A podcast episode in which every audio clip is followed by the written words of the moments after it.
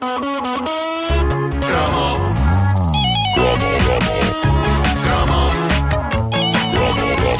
caderneta de cromos é patrocinada pela TMN, até já, e Actimel Inverno Azul. Veja como na página Facebook Actimel Portugal.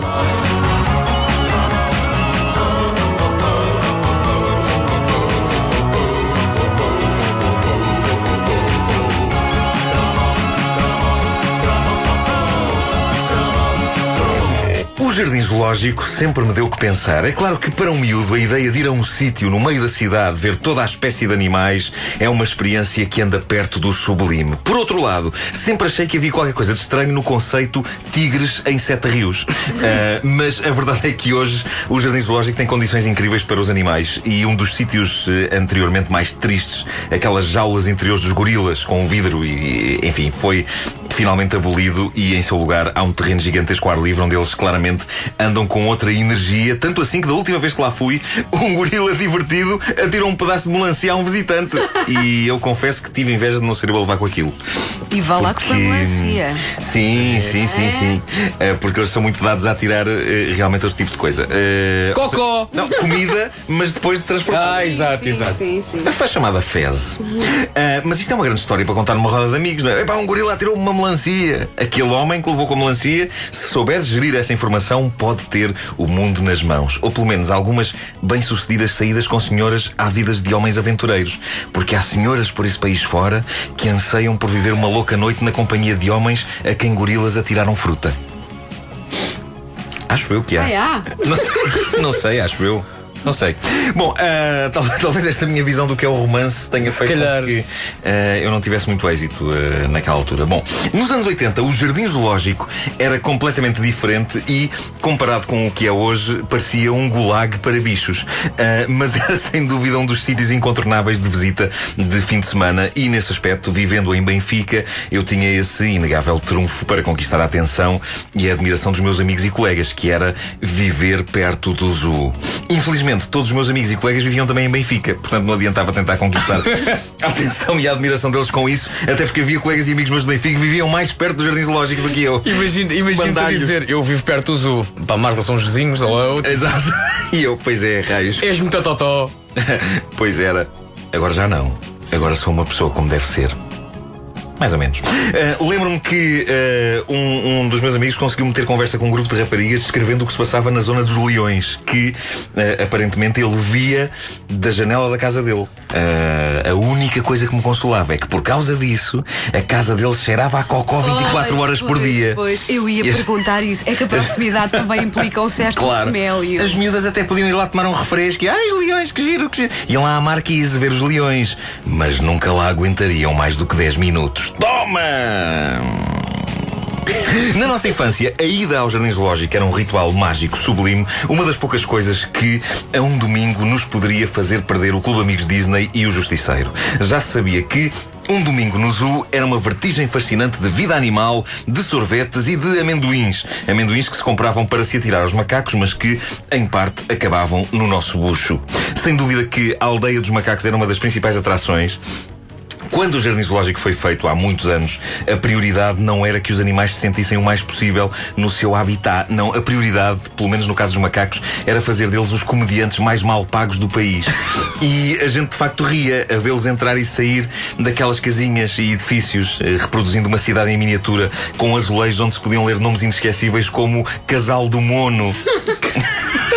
Há lá um azulejo que diz isso. Casal do Mono? Casal do Mono. Eh, hoje em dia eles têm um espaço aberto gigantesco. Parece o nome de uma terra. É. Pois é, se calhar há. Ah, lá está. Naquela teoria das terras portuguesas, é para de certeza que há um casal do mono ah, e que a ideia do jardim zoológico não foi original. Ah, mas hoje eles têm o tal espaço aberto gigantesco, mas pelo menos da última vez que eu lá fui, há uns dois anos, a boa velha aldeia dos macacos ainda por lá estava. Eu creio que. Para os macacos que hoje em dia vivem no Jardim Zoológico de Lisboa, a aldeia dos macacos é património macacal. Eh, eu penso que eles vão lá com as crias ao fim de semana, como a gente vai a Sintra. É uma zona fascinante de história e tradição, e eles vão lá mostrar aquilo aos macaquinhos. Vão dizer: Vês, ali na fonte foi onde o teu avô engravidou a tua avó. É verdade. E atirou o cocó.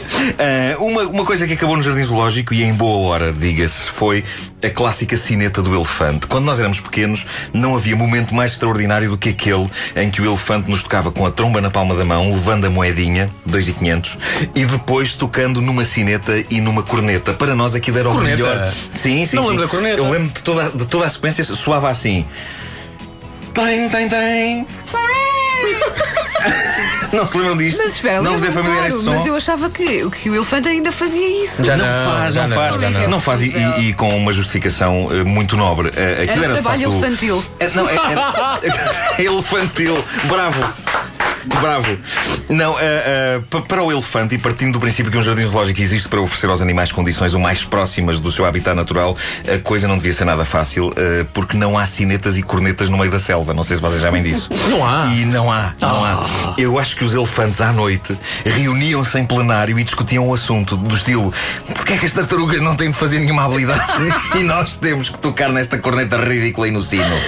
Enfim, a gente adorava o ritual, mas bem vistas as coisas, era uma crueldade obrigar um elefante a estar horas a fio a fazer aquilo. Mas Por para dois e nós, quinhentos. Por 2 Bolas. 500, ridículo. Mas para nós, e para quem é que há aquele dinheiro? Não era para o elefante comprar sapatos, com certeza. Uh, mas para nós, o elefante vir à nossa mão tirar a moeda era como conhecer uma celebridade, era como apertar a mão, sei lá, ao Robert De Niro.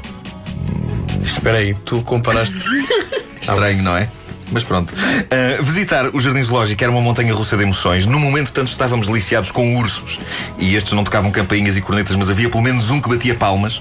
Como daí a pouco estávamos a ter os primeiros contactos frontais da nossa vida com a cruel ceifeira. O primeiro cemitério que eu visitei na minha vida foi o lendário Cemitério dos Cães, do Jardim Zoológico. Pá, não me lembro sim, disso. Eu ia sempre E visitar ainda existe, está lá num cães. cantinho. Sim, sim. E se não me engano é no seguimento da rua onde estão os ursos. É E sempre com- quem vai lá para cima. E com Ahm, grandes dedicatórias do É verdade, super, sim. super poético e comovente. É, é- Os cães e- morriam e podiam. Pode-se enterrar no zoo? Sim, sim, ah, sim. Não fazia Quer ideia. dizer, não sei se é E, qualquer pessoa que pode. Agora acho que já não, já não carote, mas. aquilo, agora já está cheio, já não cabe lá nem mais um cão, Ah, nem, nem, nem sequer um pincher. Ah, e e lembro-me como aquilo me afetava e me dava que pensar. E lembro-me também do desejo breve que cheguei a ter que um dia, quando fosse desta para melhor, fosse enterrado ali. Acho que na Que é minha. no zoomitério. Sim. Na minha pequena e inocente cabeça eu achava que aquilo devia ser uma diversão pegada debaixo da terra, com cães de todas as raças aos pulos e aos pinotes. Eh, enfim. Outro Tu lugar preferiste, tu, tu preferiste a frase Eu, quando quinar. Quer ser enterrado no cemitério dos cães. Sim, depois, passado 15 minutos. Uns anos depois fez o homem que mordeu o cão. Exato, exatamente. Ah, está tudo ligado, está tudo ligado. Outro lugar místico era o, rep- o reptilário. Sim, a casa dos répteis era escura e úmida e havia sempre uma sensação de expectativa e perigo ao entrar lá dentro. E também de irritação por parte dos pais, porque se bem me lembro era preciso comprar um bilhete à parte para lá entrar. Era só sacar. Ahm, e havia, claro, a lendária fotografia ao passar os portões do jardim. Hoje em dia, pessoas que venham de fora de Lisboa e para quem seja de facto um momento importante entrar no zoo, tiram uma foto com o telemóvel de graça. Ah, na altura. Mas ainda se faz isso, tirar a O- foto. ainda se com... faz, eu, ainda acho, quem eu acho que hoje em dia é com o papagaio. Logo à entrada. É um papagaio? É um papagaio que ter uma fotografia? Não. O senhor que tira as fotografias põe-te o papagaio na mão. Um papagaio- Ah. um papagaio real. E tu tiras a Ah, fotografia, vais à tua vidinha, não Depois é? vais buscar no final. Era um, final- é- mas era um momento transcendente de entrada no, no- no- no jardim e era imortalizado por um fotógrafo. E depois ele cobrava e dava a fotografia à saída. E não cobrava pouco. Aquilo era puxadote. Bom, era um dia inesquecível para um Lisboeta e imagino que fosse uma experiência quase mística para quem vivia longe de Lisboa e vinha de propósito ver o Jardim Zoológico. Eis algumas memórias de eh, ouvintes. O João Silva diz: Lembro-me de ter levado um enxerto de porrada da minha mãe por ter atirado o Viewmaster da minha irmã para dentro da aldeia dos macacos. Pelo menos os bichos tiveram algo para se entreter durante horas. Diz o Tiago Borges Rocha: Lembro-me de ir quatro vezes seguidas no mesmo mês, graças à promoção do Tulicreme. O que eu comi de Tulicreme nesse verão? Não me lembro dessa promoção, Não, mas. eh, não, também não. mas pronto, epá, nunca é demais comer tostas com tulicreme. A Ana Pegado diz: Eu tinha a mania de gozar com os macacos e um dia um deles atirou-me cocó para cima. está, Passei a clássico. tarde a chorar. Clássico. O macaco é um bicho que não esquece. Não esquece. Não esquece. O macaco não esquece. O elefante também não. Mas o macaco também não esquece.